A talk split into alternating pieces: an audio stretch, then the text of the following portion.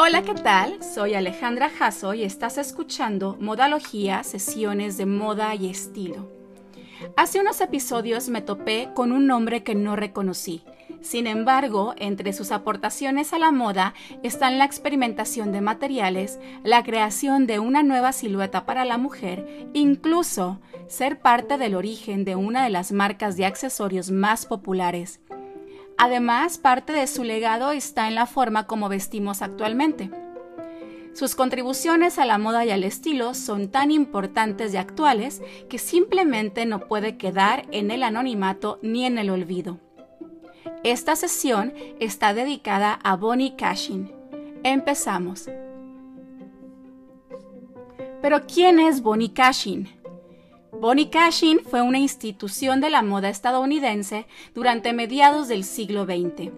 Los 50, 60 y 70 fueron décadas productivas y de mucho éxito en su carrera como diseñadora.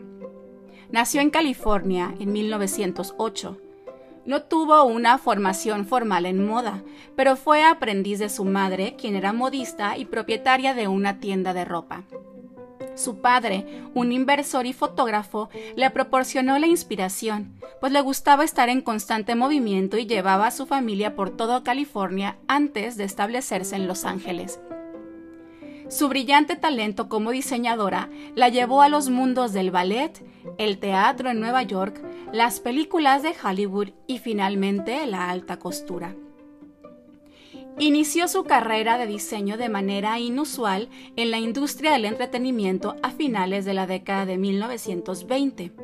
Estaba enamorada del baile y en su último año de secundaria decidió audicionar para ser parte del cuerpo de danza de una compañía de baile local pero su estatura de 1,50 y su moderada habilidad para el baile la hizo dudar, por lo que decidió en cambio mostrar su cuaderno de bocetos al director y fue contratada inmediatamente como diseñadora de vestuario. Bonnie, con menos de 20 años, decidió con reserva seguir a la compañía de baile a Nueva York y dejar California en 1932 para hacer de la Gran Manzana su nuevo hogar. Fue la primera diseñadora del famoso coro Roxy, la compañía de danza de precisión conocida como The como las famosas Rockettes de Radio City Music Hall en Manhattan. Fue responsable todas las semanas del diseño y confección de tres conjuntos de disfraces para 24 chicas de la compañía. Pronto Bonnie fue conocida como la diseñadora más joven en llegar a Broadway. Continuó diseñando vestuario para las Roxiettes, pero empezó a agobiarse cuando se dio cuenta que su trabajo ya no la desafiaba, y empezó a desear nuevas formas de expandir sus horizontes de diseño. Afortunadamente, en 1938, la editora de Harper's Bazaar, Carmel Snow, asistió a una presentación y admiró el vestuario. Encantada por sus diseños, la animó a utilizar sus talentos diseñando para la industria de la moda y arregló que Cashin trabajara para la prestigiosa compañía de trajes y abrigos Adler Adler. Fue alrededor de esta época también cuando comenzó a diseñar los uniformes para las trabajadoras civiles durante la Segunda Guerra Mundial como parte de un pequeño equipo top secret que también incluía a la diseñadora de sportswear Claire McCardell. Trabajó en Adler Adler como diseñadora principal de Pret-a-Porter desde 1938 hasta 1943. Obtuvo duras críticas de los vendedores y showrooms quienes consideraban sus diseños como demasiado atrevidos y demasiado radicales. Sin embargo, el público mostraba un gran entusiasmo por sus creaciones. Su nombre no aparecía en las etiquetas de las prendas, pero era reconocida y respetada entre los miembros del gremio. Después de un corto matrimonio, debido a la muerte de su esposo, a quien conoció en la escuela de arte y de quien aprendió más sobre el uso del color y el diseño, Bonnie sintió que quería regresar a California y estar cerca de su familia, por lo que renunció a su puesto en Adler Adler. Al volver a California en 1943, Bonnie aceptó un nuevo desafío al regresar al mundo del entretenimiento, pero esta vez en Hollywood, como diseñadora de vestuario cinematográfico para la 20th Century Fox.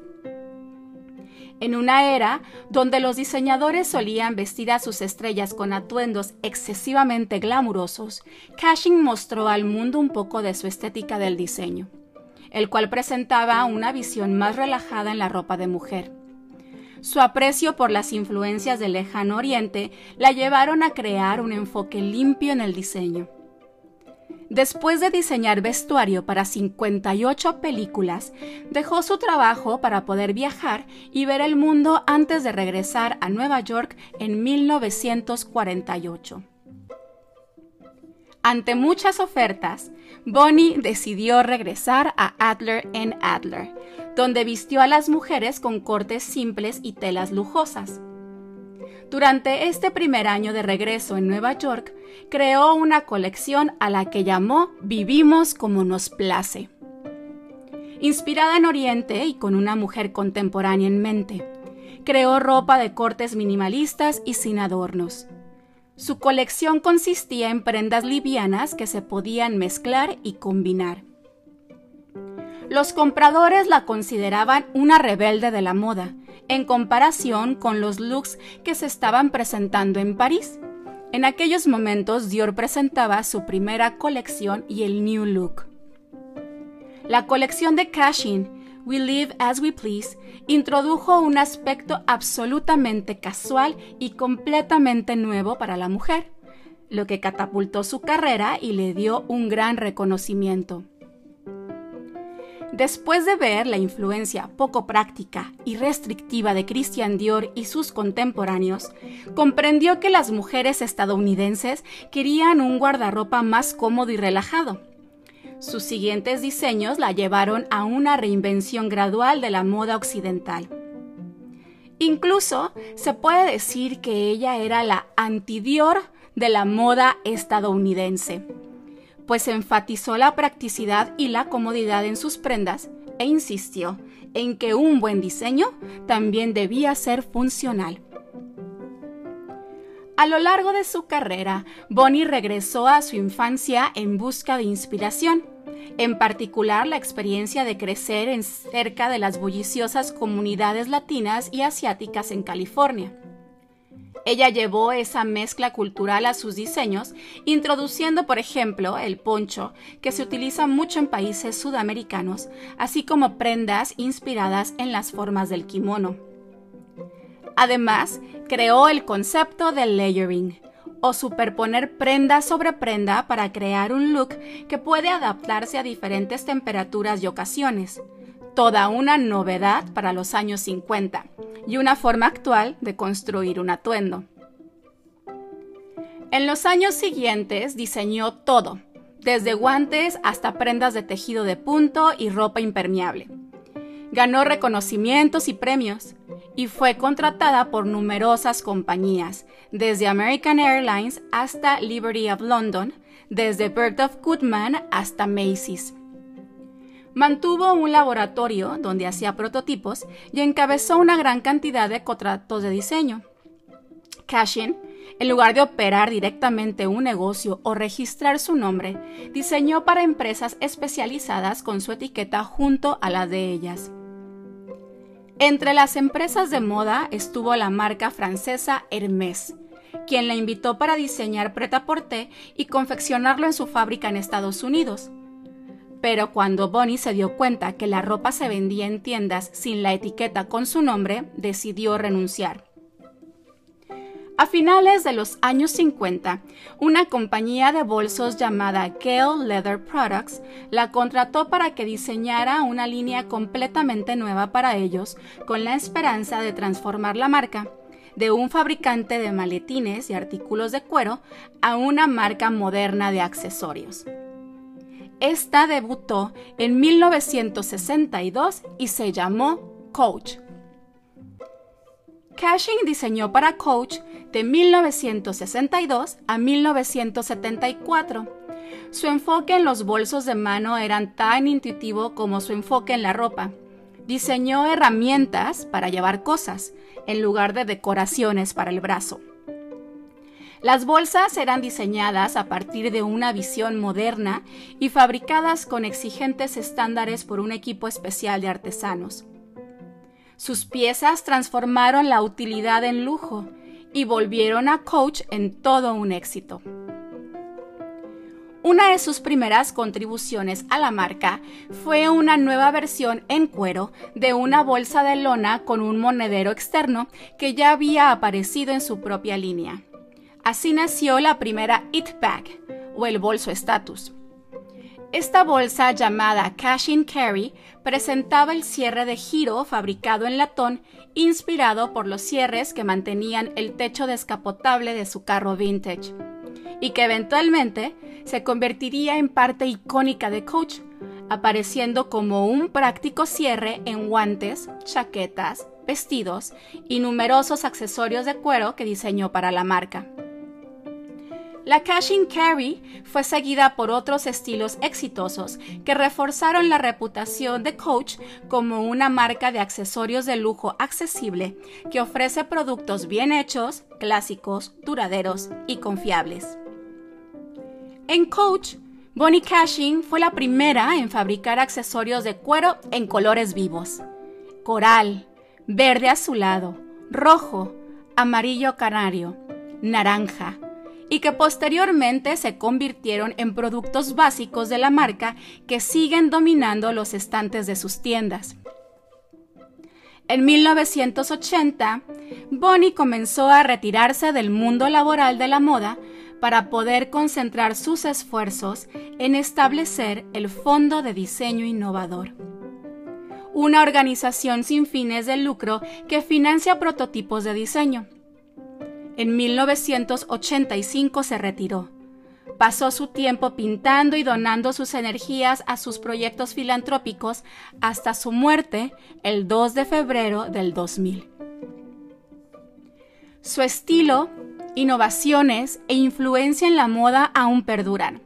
Sus características distintivas fueron el uso de textiles de larga duración como el cuero, uso de cremalleras industriales, bolsillos grandes y telas combinadas como tweed con tartán y gamuza, enganches de correas de perros para levantar y asegurar las faldas largas, prendas con capuchas y la creación del American Sportswear.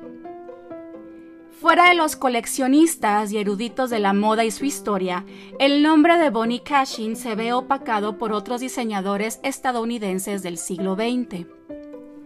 Su decisión de no registrar su nombre, combinado con la realidad de que ella era una diseñadora contratada y no la fundadora de una casa que pudiera pasar a un heredero, marcó el final de su nombre. Sin embargo, su influencia ha llegado a las pasarelas de Tom Ford y marcas como Chloe y Balenciaga. Sus diseños han sido objetos de inspiraciones muy cercanas a la copia por parte de diseñadores y marcas como Rachel So, Calvin Klein y hasta la mismísima Coach, incluso sin darle crédito alguno. Bonnie Cashin dejó un inmenso sello en la moda al establecer la base para nuestro modo de vestir y la creación de una de las marcas de accesorios más populares. Seguro tienes o has tenido un bolso Coach en tu guardarropa.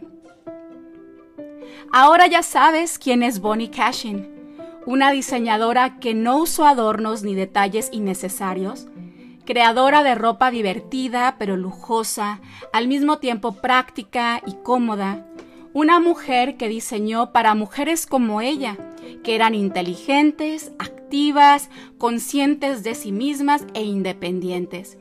Su nombre no debe ser olvidado. Es todo por este episodio. Espero te haya parecido interesante Gracias por escuchar y gracias por quedarte hasta el final. Soy Alejandra Jasso. Te invito a que me sigas en mis redes, en Instagram en Alejandra Jasso, Facebook en Alejandra Jasso Fashion and Styling y en la página web alejandrajasso.com, Jasso con Z. Nos escuchamos por aquí el próximo lunes. Pasa muy muy bonita semana y recuerda que hagas lo que hagas, hazlo con estilo. Bye.